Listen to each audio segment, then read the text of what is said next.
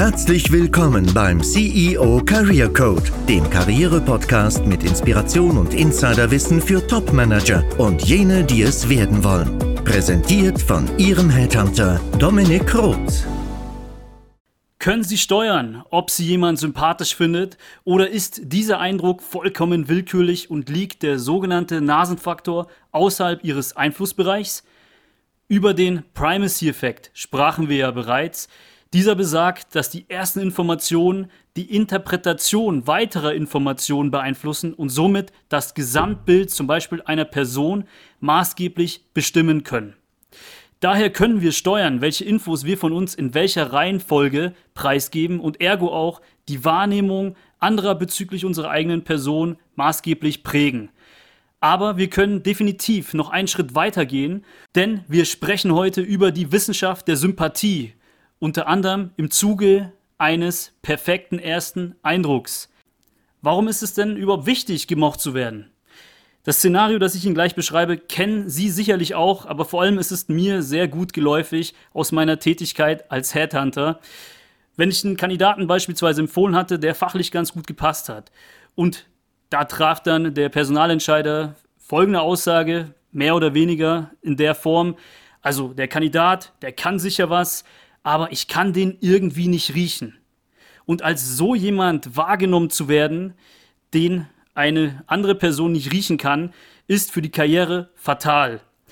Denn es ist eben unfair, kompetent zu sein, aber nicht gemocht zu werden und daher einen Nachteil zu erleben.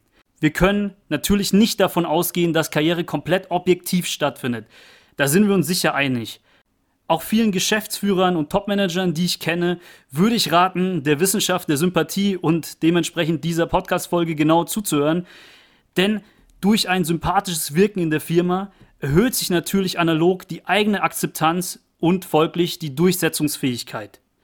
Daher ist der Aspekt der Sympathie wichtig oder mit anderen Worten, Likability ist auch eine Währung für Ihre Karriere. Was wissen wir hierzu aus der Wissenschaft? Grundlage hierfür ist die Kenntnis über den sogenannten Liking Bias. Dieser besagt, dass unsere Entscheidungen aufgrund von Sympathie gelenkt werden und dadurch die Objektivität beeinträchtigt wird. Und überall, wo es ein Bias, also eine Wahrnehmungsverzerrung gibt, kann ich die Wahrnehmung in meinem Sinne verzerren oder das tut der Zufall für mich und das sollte ich lieber nicht zulassen. Welche Kriterien bestimmen also diesen Liking Bias? Es gibt drei Aspekte hierbei zu beachten. Das erste Kriterium ist Attraktivität und über Attraktivität sprachen wir schon im Zuge des Halo-Effekts. Ich fasse es nochmal ganz kurz für Sie zusammen. Es geht um Dress for Success und um das richtige Priming in einer Diskussion oder im Bewerbungskontext ist auch das Bewerbungsbild nicht zu unterschätzen. Mich haben einige Kommentare zu der Podcast-Folge des Halo-Effekts erreicht, denn es ist richtig, dass nicht jeder, der attraktiv ist, gleich sympathisch und kompetent rüberkommt. Es kommt natürlich auf das richtige Maß an und ich muss kontextkonform und eben nicht übertrieben gekleidet sein. Und es gibt noch eine weitere Ausnahme, auf die ich gerne eingehen würde, denn Attraktivität kann auch manchmal kontraproduktiv sein, und zwar bei Gendergleichheit in der Beurteilung. Das Phänomen ist vor allem bei Frauen gut erforscht. Also wenn zum Beispiel Frauen andere sehr attraktive Frauen beurteilen sollen, werden diese oft als nicht sympathisch eingeschätzt. Das lasse ich jetzt mal unkommentiert, aber ich denke, dass es bei Männern nicht so sehr divergieren wird. Der nächste Aspekt ist der Aspekt der Ähnlichkeit. Als Personalberater habe ich folgende Szene schon mehrfach erlebt, wenn es zum Beispiel um eine interne Auswahl, Auditierung einer Managementposition geht und der Vorgesetzte für diese Rolle einen Mitarbeiter favorisiert, der ihm ähnlich ist und meiner Meinung nach ohne, dass diesem Vorgesetzten diese Ähnlichkeit überhaupt bewusst ist. Da fallen dann auch so Sätze wie, ach, der junge Mann, der erinnert mich an meine Anfänge, aus dem wird sicher was, der ist für diese Rolle sicherlich der Richtige. Das gilt es natürlich zu objektivieren in der Tätigkeit als Personalberater und zu challengen. Und das klingt jetzt so profan, aber ich denke, wenn wir reflektieren, ertappen wir uns alle mal dabei, dass wir jemanden, der Ähnlichkeit zu uns aufweist, sympathisch finden und irgendwie bevorzugen. Ich habe noch ein Beispiel von mir aus der Schulzeit, das ich gerne aufgreifen würde, bei dem dieser Effekt der Ähnlichkeit sehr, sehr stark vertreten war und ich auch Aspekte des Halo-Effekts wirklich gemerkt habe. Untypisch für einen jungen Mann habe ich mich für den Französisch-Leistungskurs in der Kollegstufe entschieden und ich wurde natürlich anfangs belächelt und danach beneidet, denn ich war mit 13 Mädchen der Hahn im Korb. Ich habe mich normalerweise in Französisch immer eher wie ein blindes Huhn gefühlt, das auch mal ein Korn findet. Aber ich erinnere mich an die erste Stunde im Französisch-LK und wir hatten einen Lehrer. Ungewöhnlich, aber wir hatten tatsächlich einen Französisch-Lehrer. Und ich dachte mir, naja, ähm, jetzt kann man sich in der ersten Stunde hier noch freiwillig zur Vokabelabfrage melden. Ich habe die auch gelernt, das waren recht überschaubare Vokabeln. Viele waren vielleicht auch dazu schüchtern, um sich freiwillig zu melden. Ich habe es getan und der war natürlich vollends von mir begeistert, dadurch, dass ich das alles äh, auswendig gelernt habe. Das war jetzt nicht besonders herausfordernd. Und ich dachte mir, wenn ich es mir schon aussuchen kann, dann möchte ich jetzt auch die Chance ergreifen. Und die Vokabeln am Anfang des Jahres waren natürlich noch recht leicht auch zu merken, beziehungsweise die Ausfrage war sehr leicht zu meistern und ich habe da glatte 15 Punkte abkassiert. Und seitdem habe ich mir immer wieder Sprüche angehört wie wir Männer, wir müssen zusammenhalten. So viele Komplimente wie in diesen zwei Jahren habe ich noch nie erhalten. Meine Aussprache en français sei so formidable. Und wenn Sie mich fragen, war da schon sehr viel Illusion und vor allem Halo-Effekt dabei. Wie nutze ich das Kriterium der Ähnlichkeit für mich im Karriere- bzw. jetzt ganz konkret im Bewerbungskontext als Jobsucher? Ein gemeinsamer Bekannter könnte den Ähnlichkeitsfaktor bedienen. Also ich lasse mich zum Beispiel empfehlen oder erwähne diesen Kontakt in der Ansprache des neuen Arbeitgebers, also beispielsweise in meinen Bewerbungsunterlagen oder im Gespräch. Eine andere Möglichkeit, ich finde über die Ansprechperson, also den Entscheider im Prozess, gemeinsame Interessen raus und nutze den Smalltalk hierdurch auf die richtige Art und Weise. Dazu bietet Social Media vielfältige Möglichkeiten. Also in welchen Gruppen ist denn derjenige, also dieser Entscheider, um jetzt bei der männlichen Form zu bleiben, aktiv? Wo hat er studiert? welchen Interessen folgt er? Hat er einen Artikel publiziert, den ich ansprechen kann? Hat er etwas geliked? Und kann ich das ansprechen und meine Meinung dazu äußern, dann im Gespräch. Ich suche also nach Gemeinsamkeiten, nach gemeinsamen Bekannten, Interessensphären und natürlich nach Meinungen und werde dann auch fündig.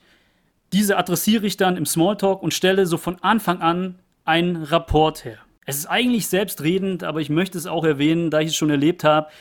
Es gilt, keine politischen High-Involvement-Themen anzusprechen. Das sollte ich natürlich vermeiden, auch wenn es eine gemeinsame politische Meinung sein könnte. Ich komme auf das dritte Kriterium des Liking Bias zu sprechen und das besagt, wir mögen jemanden, wenn wir merken und gesagt bekommen, dass wir von demjenigen gemocht werden.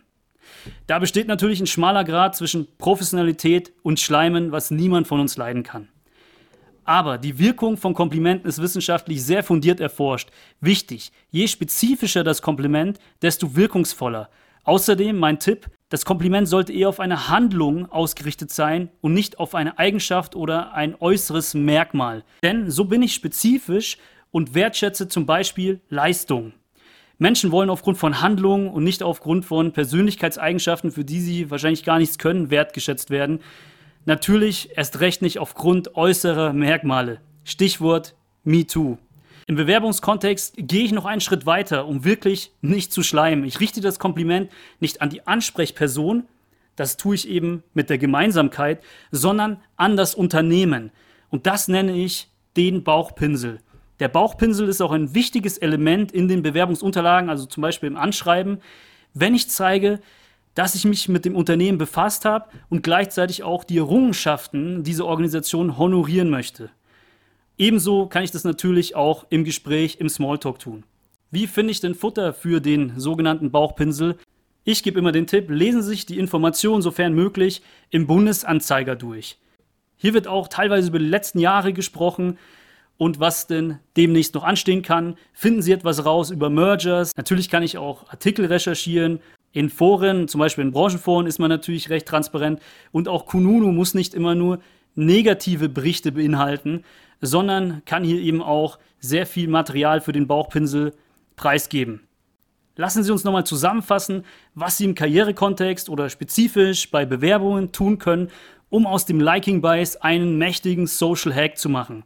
Sie müssen den Smalltalk nutzen und zum Beispiel im Bewerbungsgespräch nicht über die tolle Anfahrt per Autostau auf der Autobahn sprechen, sondern Sie müssen hinsichtlich des Faktors Ähnlichkeit und Kompliment, also Bauchpinsel, proaktiv sein. Der Liking Bias besteht aus dem Axiom Attraktivität. Hier geht es um kontextkonforme Kleidung. Zweitens Ähnlichkeit, also Gemeinsamkeiten herausarbeiten und an die Ansprechperson adressieren. Und das dritte Kriterium ist ein Kompliment, ein spezifisches Kompliment machen. Vielen CEOs und CFOs, die ich kenne, würde ich die beiden letzten Aspekte des Liking Bias dringend ans Herz legen, da sie sehr viel von ihrer Beliebtheit in der Belegschaft verspielen durch eine eher ja, sachliche Art und Weise der Kommunikation. Ja. Sind natürlich angehalten, sehr analytisch vorzugehen und da kommt sehr viel oft zu kurz. Ich komme damit gut klar, also mit diesem roten Menschentyp, um hier im Disk-Modell zu sprechen, der kurz gesagt sehr auf Ergebnisse und Erfolge ausgerichtet ist. Aber nicht jeder sucht einfach den Umgang mit diesem Menschentyp und zeigt auch Verständnis in der Interaktion. Für den perfekten ersten Eindruck gilt es also, den Hintergrund des Halo-Effekts zu kennen, der eben diese Wirkung der Phänomene auch erklärt, den Primacy-Effekt zu nutzen, also die richtige Reihenfolge von Informationen bereitzustellen und den Liking-Bias in seinen Elementen für sich auszuspielen. Was tue ich jetzt aber auf der nonverbalen Ebene und welche Rolle spielt das Selbstbewusstsein? Auf dieses Thema gehen wir in einer der nächsten Podcast-Folgen ein, wenn es auch darum geht, in dieser Reihe zu bleiben, den perfekten ersten Eindruck zu hinterlassen. Abonnieren Sie deshalb, um diese Folge nicht zu verpassen. Würde mich sehr freuen. Bis dahin wünsche ich viel Erfolg bei der Steigerung Ihrer Likability. Ihr Dominik Roth.